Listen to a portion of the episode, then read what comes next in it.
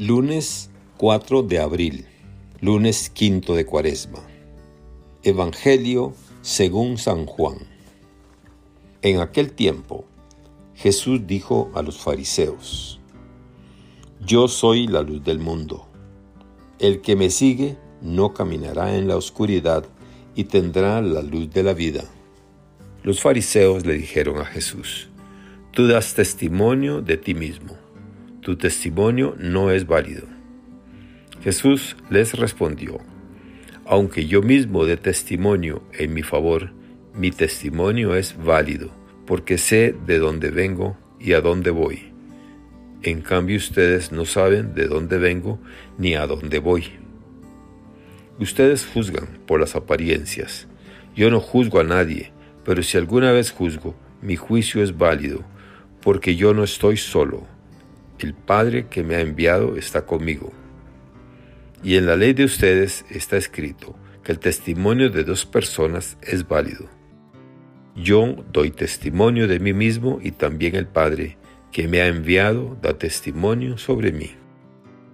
Entonces le preguntaron, ¿dónde está tu Padre? Jesús les contestó, Ustedes no me conocen a mí ni a mi Padre. Si me conocieran a mí, conocieran también a mi Padre.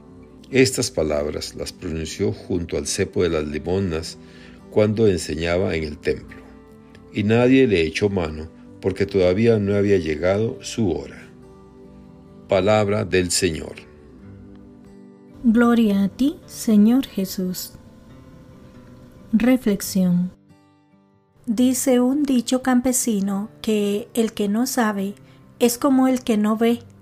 Para poder ver se necesita la luz.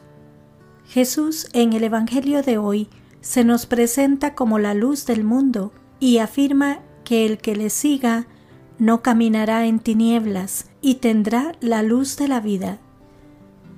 Toda su vida, su proyecto, su predicación del reino de Dios, estuvo orientado a iluminar el camino a seguir de la humanidad para que ésta llegue a su plenitud. Durante toda la semana veremos a Jesús discutiendo con los judíos sobre su autoridad, su procedencia y, de alguna manera, anticipando el fin que le espera como consecuencia de la vida que ha llevado. Jesús sabe a dónde va, cuál es el sentido de su vida y cómo hacer realidad la voluntad de su Padre Dios en medio de un mundo en el que las tinieblas de la injusticia, la corrupción, la violencia y otras lacras oscurecen el caminar del ser humano. Él mismo se constituye en luz que ilumina el camino de los hombres y mujeres para construir un mundo donde reine la justicia, la paz, la solidaridad, y la fraternidad. Él puede iluminar nuestro camino y dar sentido a nuestros anhelos y esperanzas más hondos. La luz sirve también para ser visto, para que nos vean y no tropiecen con nosotros. Hay una invitación implícita a preguntarnos acerca de cómo cada uno de nosotros es luz para los que nos rodean cómo soy capaz de iluminar la vida de las personas con las que realizo mi diario caminar. Por otra parte, Jesús da testimonio de sí mismo. Se reconoce como Hijo de Dios, lo que para los judíos de su tiempo no dejaba de ser una blasfemia. Jesús sabe bien de dónde viene y quién es. Por eso nos puede comunicar cómo es su Padre Dios. Jesús no juzga por apariencias, se fija en el corazón de las personas. Necesitamos una luz especial de Jesús para cambiar nuestros modos de catalogar a las personas, para no caer en la trampa de juzgarlos por las apariencias, por lo externo de las mismas. En esta última semana de Cuaresma, estamos llamados a afianzar nuestra conversión, nuestro cambio de mentalidad acerca de nuestra relación con las personas y de manera especial de nuestra relación con Dios y su mensaje de salvación. Conocer a Jesús, tener una experiencia personal de encuentro con Él, es la mejor garantía de una conversión auténtica y duradera. Mi fe, mi verdad más profunda, se realiza en la intimidad con el Señor, a solas con Él, cara a cara. De esta manera aprenderemos también a juzgar al modo de Jesús, a fijarnos en el corazón de las personas, a no juzgar por las apariencias externas, a estar más prontos a salvar la proposición del prójimo que a rebatirla y echarla por tierra. Frente a tantas condenas fáciles, Jesús nos invita a no juzgar fríamente a los demás, sino a comprenderlos desde nuestra propia conducta personal.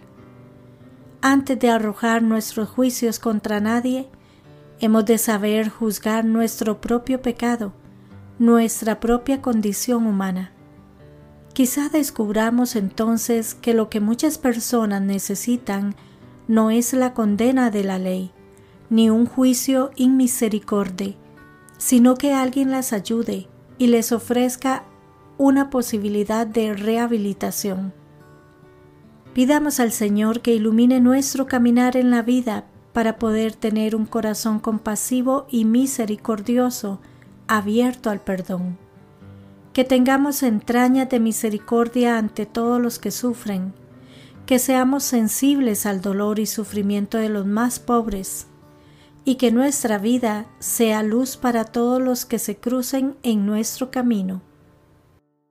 Hermanas y hermanos, acercándonos cada vez más a la Pascua, la liturgia nos va presentando símbolos y elementos que serán muy significativos en esa celebración, y uno de ellos es la luz. De hecho, en la noche del sábado santo, el símbolo de la luz destacará para mostrar el triunfo de Cristo sobre el pecado y la muerte, y el cirio pascual brillará para mostrar que Cristo es la luz que destruye las tinieblas. Ese acontecimiento es el que nos anuncia el Evangelio de hoy. Las palabras de Jesús están dirigidas a los fariseos. Yo soy la luz del mundo, el que me sigue no caminará en la oscuridad y tendrá la luz de la vida. Quizá la razón por la que en ese momento hizo tal afirmación, debamos buscarla en lo que en los días anteriores había ocurrido en el templo durante la fiesta de los tabernáculos. Allí se habían encendido unos enormes candeleros con los que intentaban recordar la columna de fuego que guió a los hijos de Israel durante las noches a través de su peregrinaje por el desierto. Así pues, de la misma forma en la que Dios había iluminado a sus antepasados en el desierto, ahora era el mismo Hijo encarnado quien les podía iluminar y dispersar las tinieblas de sus corazones. Y no solo a ellos, porque lo que Jesús afirmó es que Él es la luz del mundo, indicando con esto la misión universal de su ministerio Jesús es la luz para todos los hombres y mujeres, en todo momento y lugar. Él es la luz en el sentido absoluto. Por supuesto, estas palabras implican que el mundo necesita de su luz porque está sumido en las tinieblas morales y espirituales. Aquí podríamos detenernos y preguntarnos, nuestra sociedad es consciente de que vive bajo muchas oscuridades y necesita luz. Yo mismo soy consciente de cuánta oscuridad hay en mi vida y busco una luz. Probablemente no, ni la sociedad, ni yo mismo soy tan consciente de la necesidad que tengo de una luz que guíe nuestra vida. La mentalidad autosuficiente y la apariencia de que todo está bien nos hacen a veces creer que no necesitamos esa luz que Jesús nos ofrece.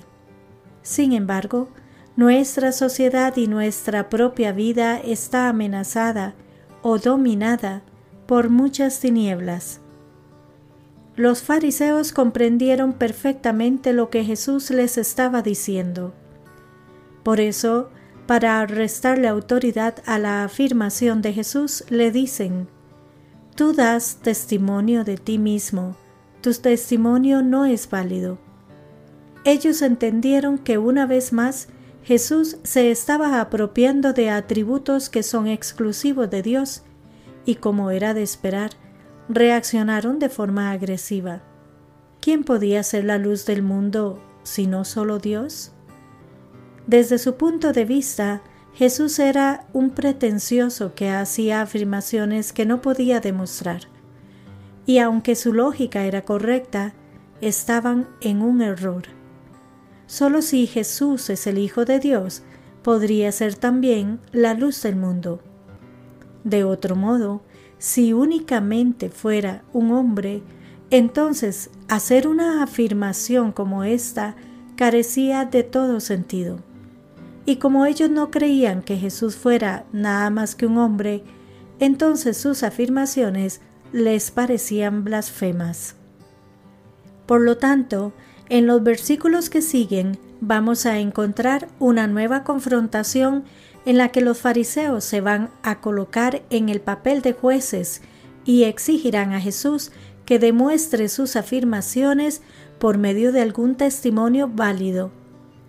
Algo parecido ya lo habíamos visto antes, cuando Jesús había apelado a varios testigos para corroborar sus afirmaciones ante una demanda similar de parte de los judíos. En esa ocasión, los testigos presentados por Jesús habían sido Juan el Bautista, sus obras milagrosas, el Padre y las Escrituras. Pero aunque el testimonio en cuanto a él era amplio, ellos se negaron a aceptarlo y una vez más sus corazones se cerraron para no creer en Jesús. Jesús, por su parte, no va a volver a repetir todo lo que ya les había explicado anteriormente, sino que se va a centrar en Él mismo y en el Padre. Yo soy el que doy testimonio de mí mismo, y el Padre que me envió da testimonio de mí. La ley exigía el testimonio de dos personas, y aquí se presenta Él mismo y el Padre. Esto debería haber sido suficiente. Notemos que este principio se aplicaba solo en casos judiciales, por lo que queda claro que ellos estaban juzgando a Jesús, que se había convertido en acusado debido a la afirmación que había hecho de ser la luz del mundo. Todo esto servirá para condenarle a muerte. Y nosotros, ¿Creemos de verdad que Jesús es la luz del mundo y dejamos que nuestro corazón y nuestra vida sea iluminada por su persona y su palabra? Que Dios les bendiga y les proteja.